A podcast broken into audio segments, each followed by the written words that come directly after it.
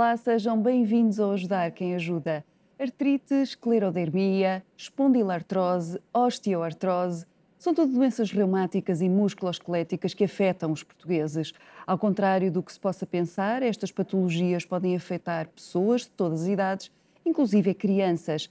E se não forem tratadas, podem ter um impacto muito significativo na vida dos doentes.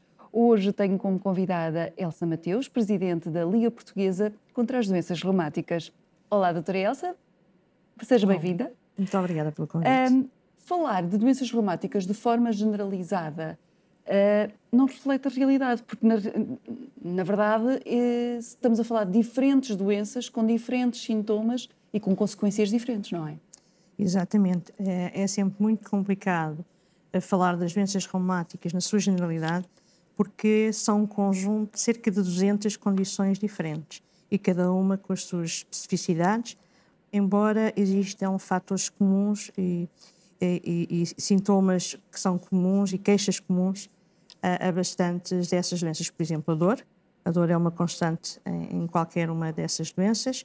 A fadiga, uh, que é um cansaço extremo que não passa uh, normalmente com, com, o repouso, um, são dos principais sintomas que são transversais a qualquer uma das doenças, das 200, cerca de 200 doenças reumáticas e musculoesqueléticas, cada uma com as suas especificidades. E ao contrário do que se pensa, muitas vezes associamos só, quando se fala deste tipo de doenças, às articulações e aos ossos e aos músculos, mas na verdade há um enorme conjunto, uh, na sua maioria, destas doenças que afeta outros órgãos, uh, como a pele, uh, os pulmões, coração, rins, a visão, sistema nervoso, etc. Ainda assim, tem na sua maioria uma coisa em comum que a causa é desconhecida. Exatamente.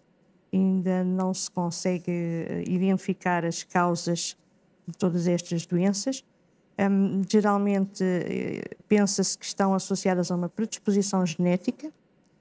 Um, também se sabe que fatores como o stress são um, fatores que ajudam a despoltar a doença, na maior parte dos casos, mas realmente uh, já se sabe muito mais hoje em dia sobre a grande maioria destas doenças, mas uh, sobre as causas uh, específicas ainda não, ainda há muita investigação a ser feita.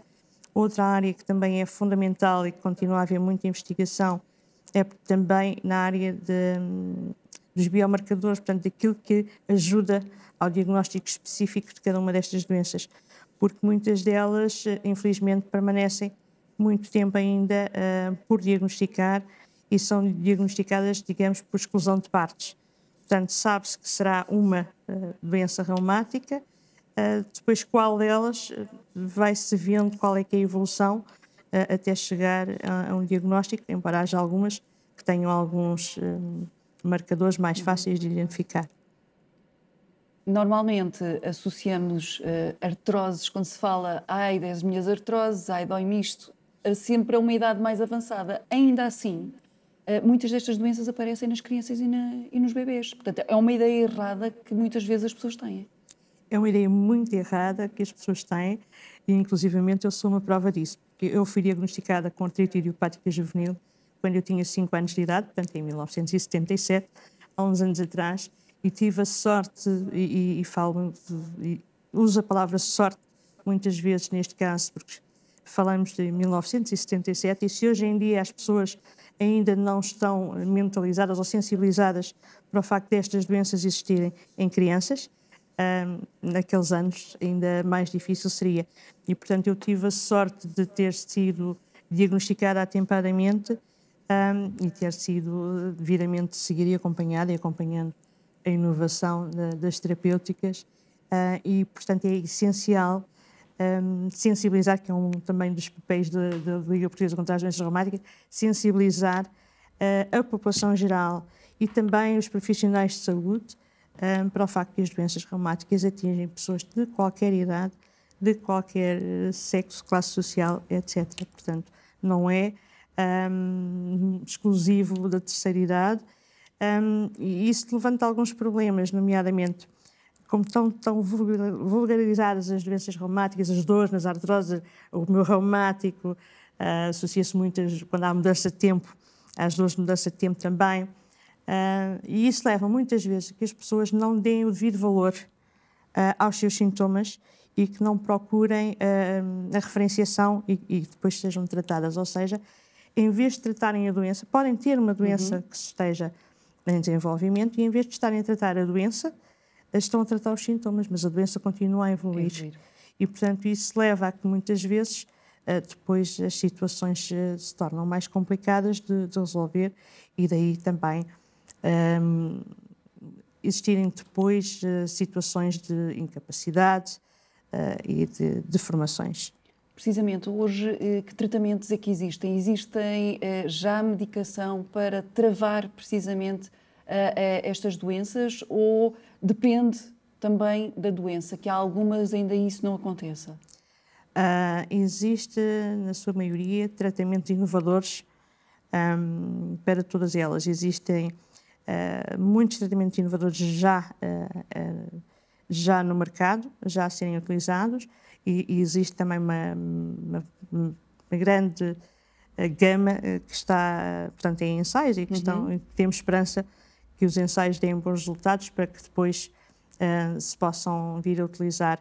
Existem algumas doenças, como por exemplo a esclerodermia, em que não há uh, tratamento para a doença em si, há tratamento para as as diversas uh, condições e problemas que uh, a doença uh, envolve. Um, e, e, também, aqui estamos a falar também de doenças raras.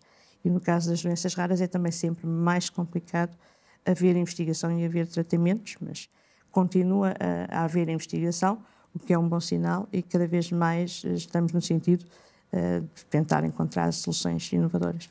Na realidade, um bocadinho como falávamos há pouco em bastidores, que uh, Cada doença uh, destas uh, é uma doença rara porque tem relativamente poucas pessoas, mas no conjunto das doenças já é um número significativo uh, de pessoas que sofrem com estes problemas. Sim. A nível europeu, falamos de mais de 100 milhões de pessoas.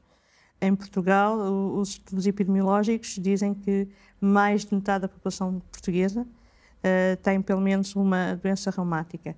E depois, se formos a ver em números, sabemos, por exemplo, a osteoartrose, a artrose, uh, não confundir com a artrite. E aqui, uh, geralmente, a diferença é que uh, a artrite tem um processo inflamatório que a artrose não tem.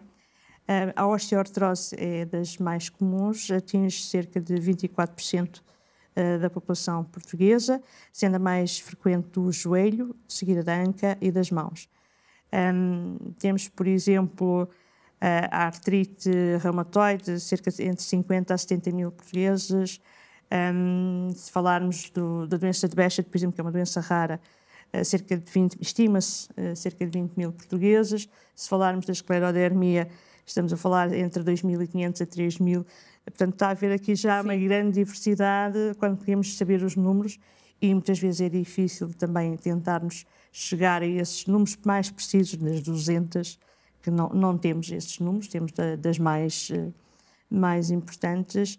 Um, e, e, é difícil chegar a esses números porque também não existem dados e muitas vezes não estão devidamente referenciadas e acompanhadas em reumatologia. E, portanto, depois é difícil fazer a recolha Exato. desses dados e saber os números. Precisamente há pouco, quando falava do, do, da sua experiência e do seu diagnóstico, um, porque algumas uh, têm sintomas semelhantes a outras doenças e, e, como dizia também, muitas vezes Sabe-se que é uma doença reumática, mas não se percebe qual. Qual é mais ou menos o, o, o tempo uh, desde que a pessoa tem os primeiros sintomas até ao diagnóstico mesmo? Pode demorar anos? Pode demorar anos. No caso da, das espondilites, por exemplo, uh, chega, os estudos recentes indicam que chega a demorar sete anos uh, até ao diagnóstico, desde as queixas iniciais até ao, ao diagnóstico. No caso das doenças raras, pode inclusivamente ser maior o tempo. Tudo depende da pessoa estar alerta uhum. Eh, aos sintomas e, portanto, procurar ajuda. depende depois que o médico de família faça a devida referenciação e que depois se consiga perceber ao certo qual é que é a doença. Em qualquer uma delas, como em qualquer situação, é essencial o diagnóstico precoce para poder haver uma intervenção um, atempada que possa prevenir um, as incapacidades e todas as, as consequências do agravamento da doença. Que sinais é que as pessoas devem estar atentas para que haja logo esse diagnóstico precoce e que possam pedir a ajuda certa à pessoa certa? Um, os sinais são diferentes consoante as diversas doenças. É, exatamente. É, é, complicado e isso poderão sempre encontrar também informação através da, da, da nossa associação também. Um, mas essencialmente a dor. A dor é um dos sintomas. Uma dor eh, persistente, um, sem outra, outra causa. E depois também aqui existem algumas nuances, nuances exatamente.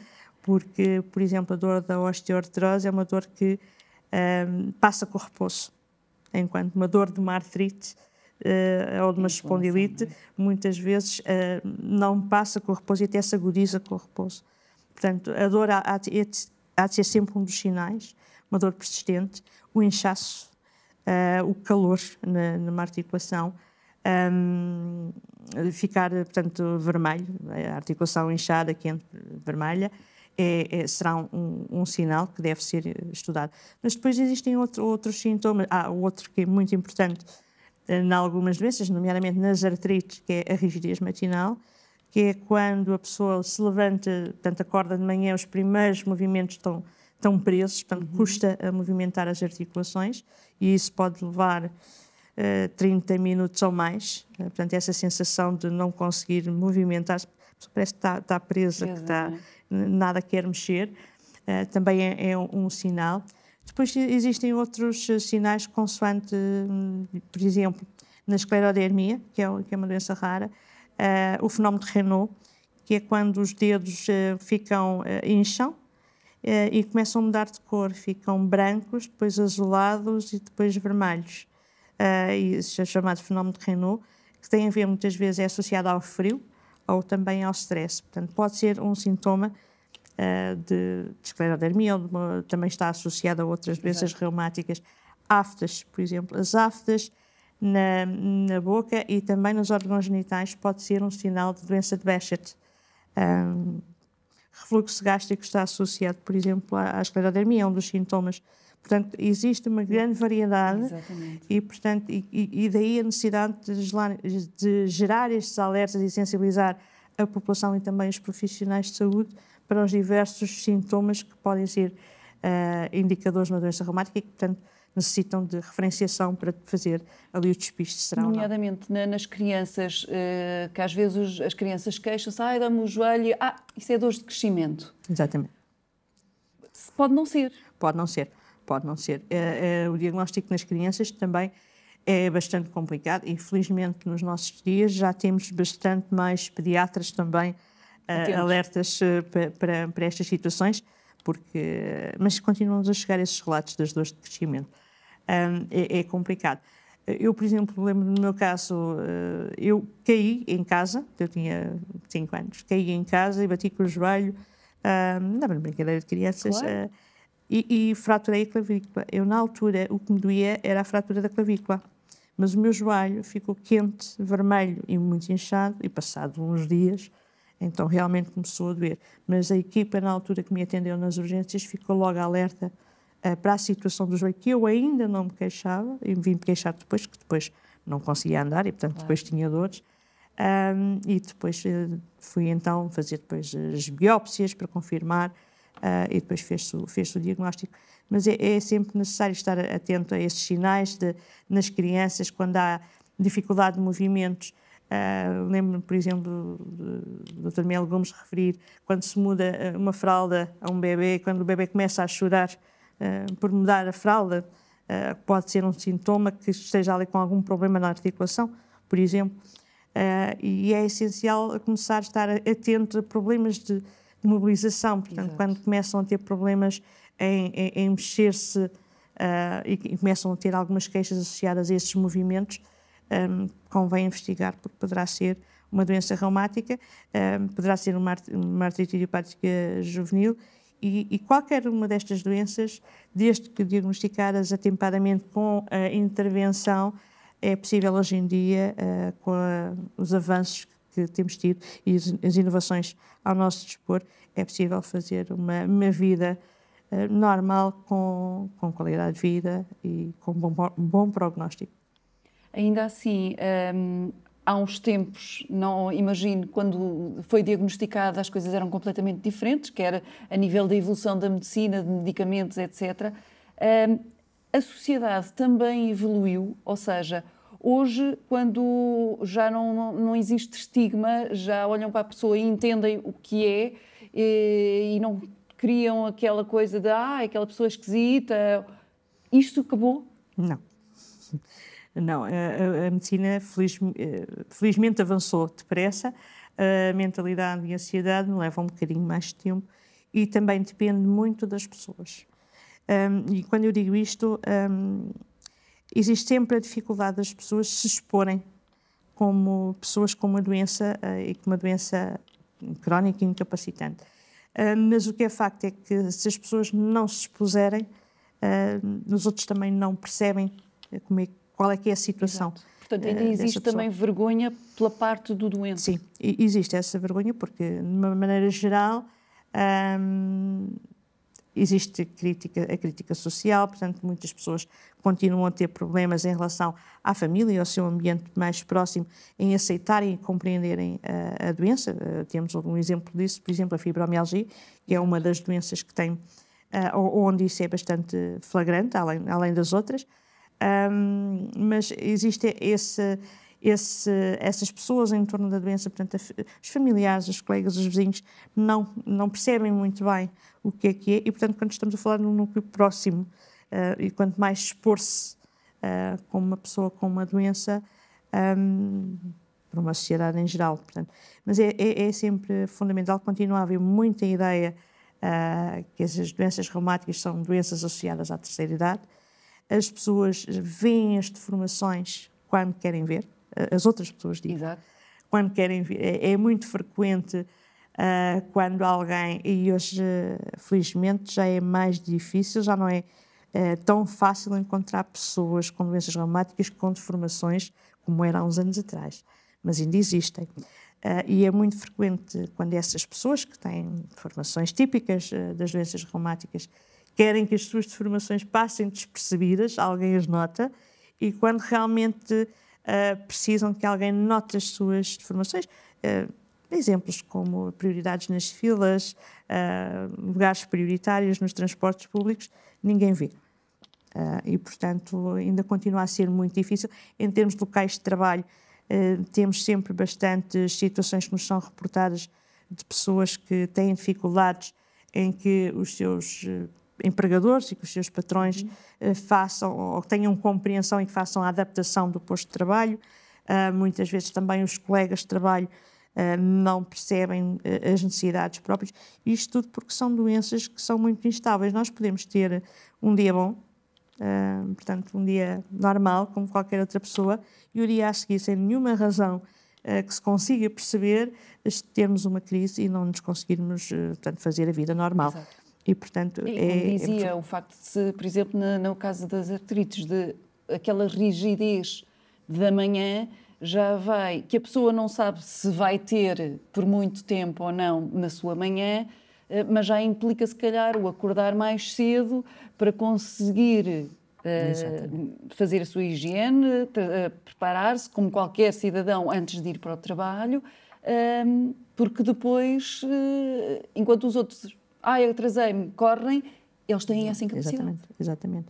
É, é sempre, eu diria que os nossos tempos e os nossos ritmos são uh, diferentes da, da, das outras pessoas. Um, porque muitas vezes nós temos que antecipar e, e, e preparar o nosso dia contando que um, podemos estar num momento em que não nos podemos mexer tão facilmente um, e, portanto, temos que prever e fazer todas essas previsões e organizar o nosso dia a dia em, em, em função disso. Uh, mas é sempre muito. Existem várias estratégias, uh, desde do banho com água quente, uh, de acordar mais cedo para fazer a medicação para dar tempo para a medicação fazer efeito, mas ainda assim, portanto, envolve uma grande readaptação e, e muitas vezes, ainda assim, a rigidez pode ir bem mais que os 30 minutos, uma hora Exato. ou mais. se, tiver, se uma pessoa estiver em situação de crise, Uh, pode ter. Uh, eu já cheguei a ter momentos de rigidez matinal durarem duas a três horas, até passarem completamente. Mas não é fácil. Hum, E, e, lá está, como dizia, são situações imprevisíveis, portanto, a, a, pessoa ou começa a acordar três horas antes e se calhar sem necessidade, porque naquela manhã até estava bem, mas pode não estar. Exatamente. É... E uma vida saudável, uma, uma dieta equilibrada, mediterrânica, como é típico nosso, sem os fast foods, sem essas coisas, pode ajudar estes doentes eh, nesta parte da, da doença, das consequências da doença, ou até o exercício físico, ou são coisas que podem prejudicar? Uh... Depende de cada uma. Eu, eu, eu, aqui generalizava e diria que sim, os hábitos saudáveis são sempre bons uh, em qualquer situação. E, e, aqui é muito importante também que as pessoas percebam, as pessoas que têm doenças reumáticas ou qualquer outra doença crónica, porque é muito fácil, uh, pelo facto da pessoa ter uma doença crónica, uh, tender a esquecer-se que também tem uma saúde, além dessa doença crónica, que interessa cuidar. E, portanto, uma alimentação saudável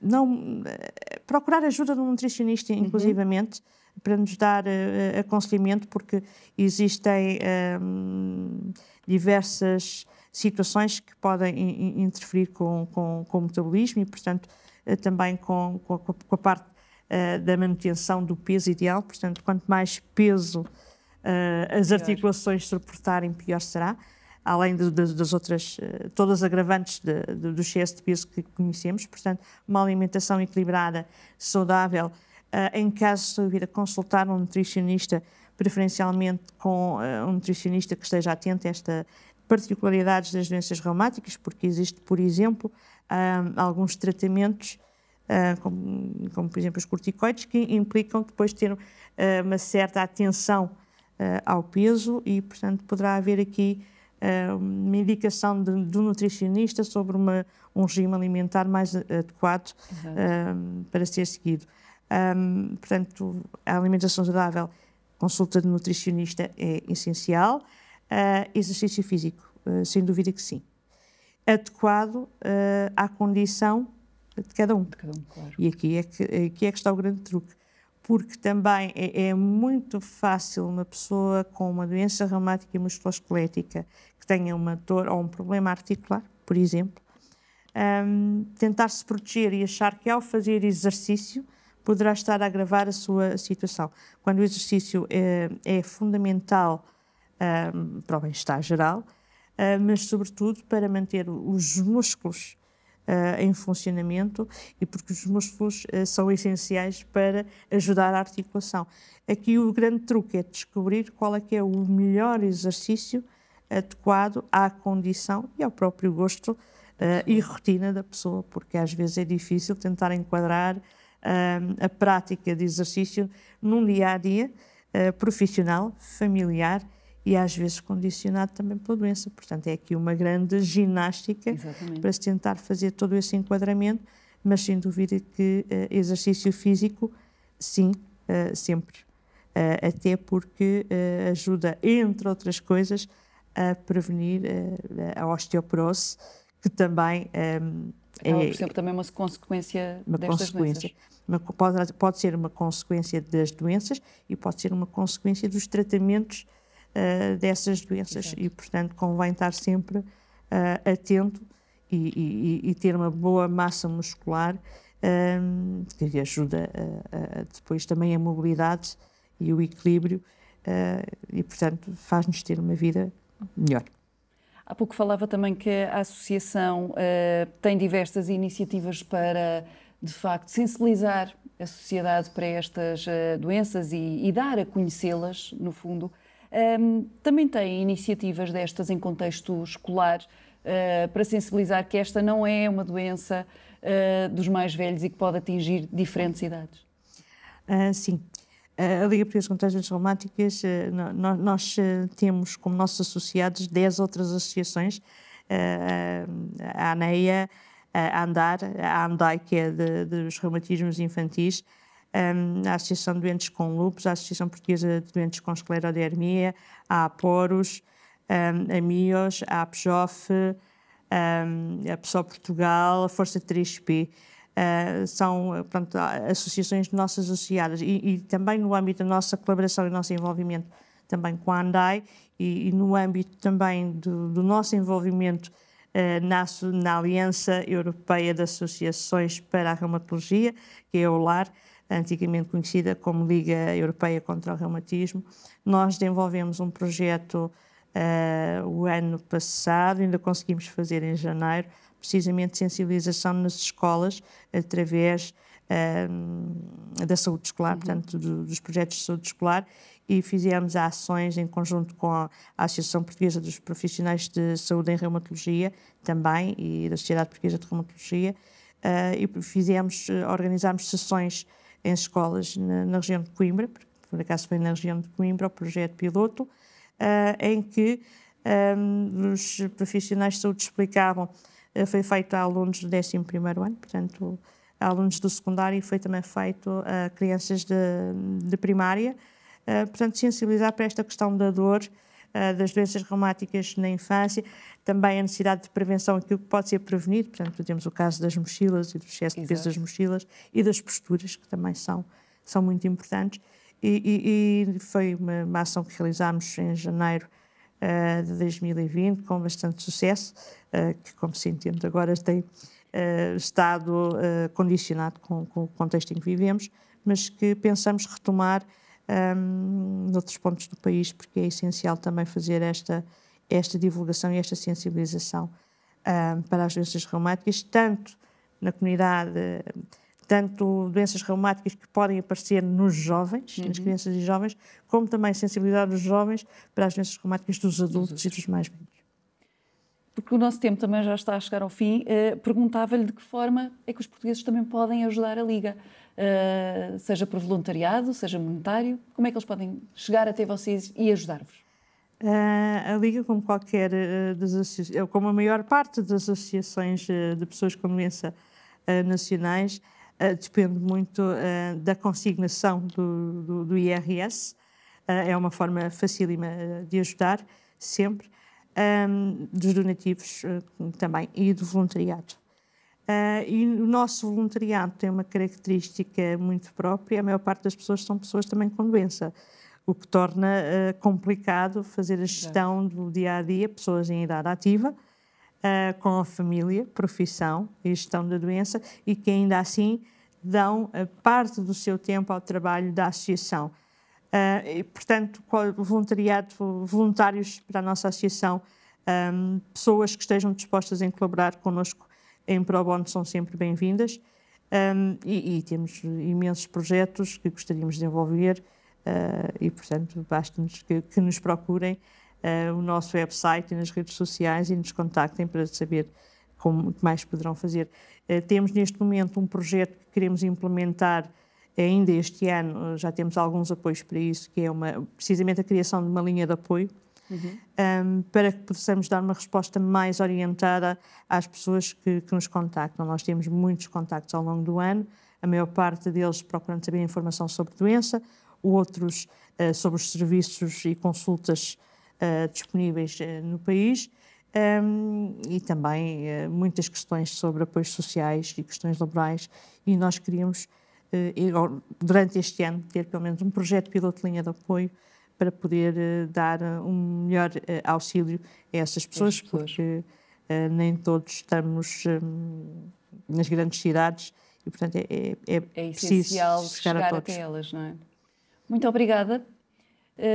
Nós hoje falamos do trabalho desenvolvido pela Liga Portuguesa contra as Doenças Reumáticas. No próximo programa apresentamos-lhe mais uma instituição, porque é importante ajudar quem ajuda. Até lá, fique bem, fique com o S.